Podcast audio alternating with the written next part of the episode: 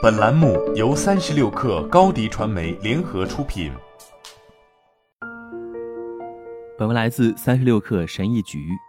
世界各地的自我提升大师和成功人士们，似乎都不会厌倦的一条建议是：追随你的激情。只要百度一下，就能看到数百万条结果。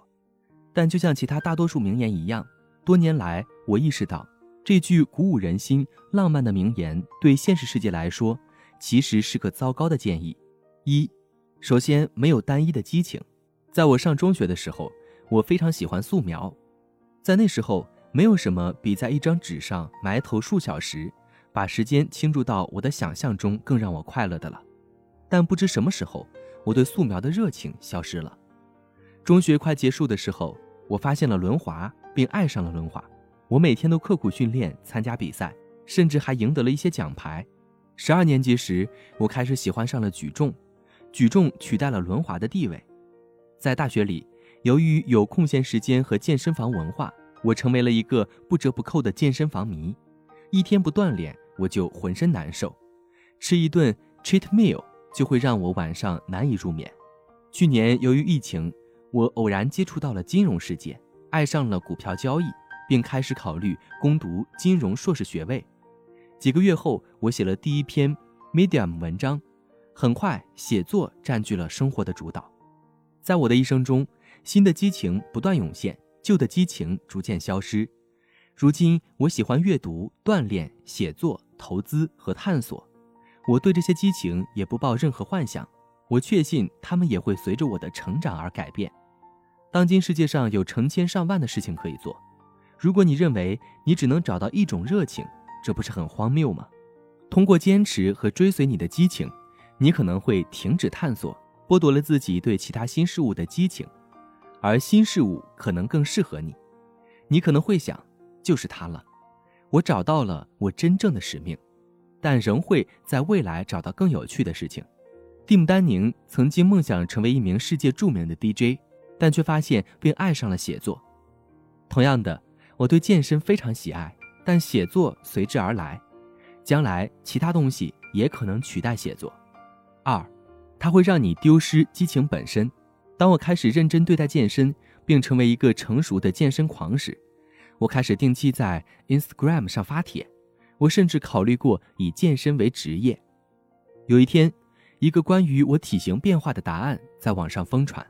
我的收件箱里也收到了大量的信息，我看到了一个绝佳的机会，推出了私人教练项目，很多人都报名了。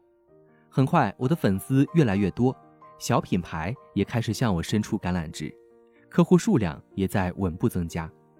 表面上看一切都很好，但实际上我对健身的热情正在消退。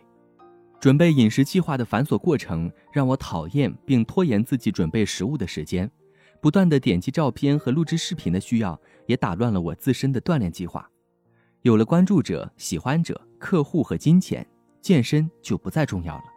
在追寻激情的路上，我失去了激情本身，所以我放弃了。我不再发帖，也不再提供私教服务了。自此之后，锻炼又变成了一种幸福。当你让你的激情成为你的工作时，它就不再是你的激情了，而只是一份工作。三。在你认真追求你的激情之前，先做这些事情。尽管我对写作充满了激情，但我并不打算在短时间内辞掉工作，成为一名全职作家。健身也是如此，两者都是我生活中不可或缺的元素，给我带来了快乐。我想保持这种状态，但我真正打算做的是实现财务自由，或在二十七岁或三十岁退休，然后追求我的激情。这个想法很简单。经济独立就意味着你不需要再通过工作挣钱了，你基本上让自己不再需要工作来支付生活费用，你可以通过持续的储蓄、谨慎的投资和最小化你的开支来实现这一点。一旦我们实现了财务自由，我们就能真正追求自己的激情了。当我不用担心支付账单的时候，我可以全力以赴追随自己的激情，比如写一本书，重新开始私人教练，开始创业。或者做其他任何事情，最重要的是，无论你的追求是否成功，你都有一个安全网，因为你经济上是自由的。开始追求财务自由永远都不晚，但是你开始的越早越好。所以就从现在开始吧。好了，本期节目就是这样，下期节目我们不见不散。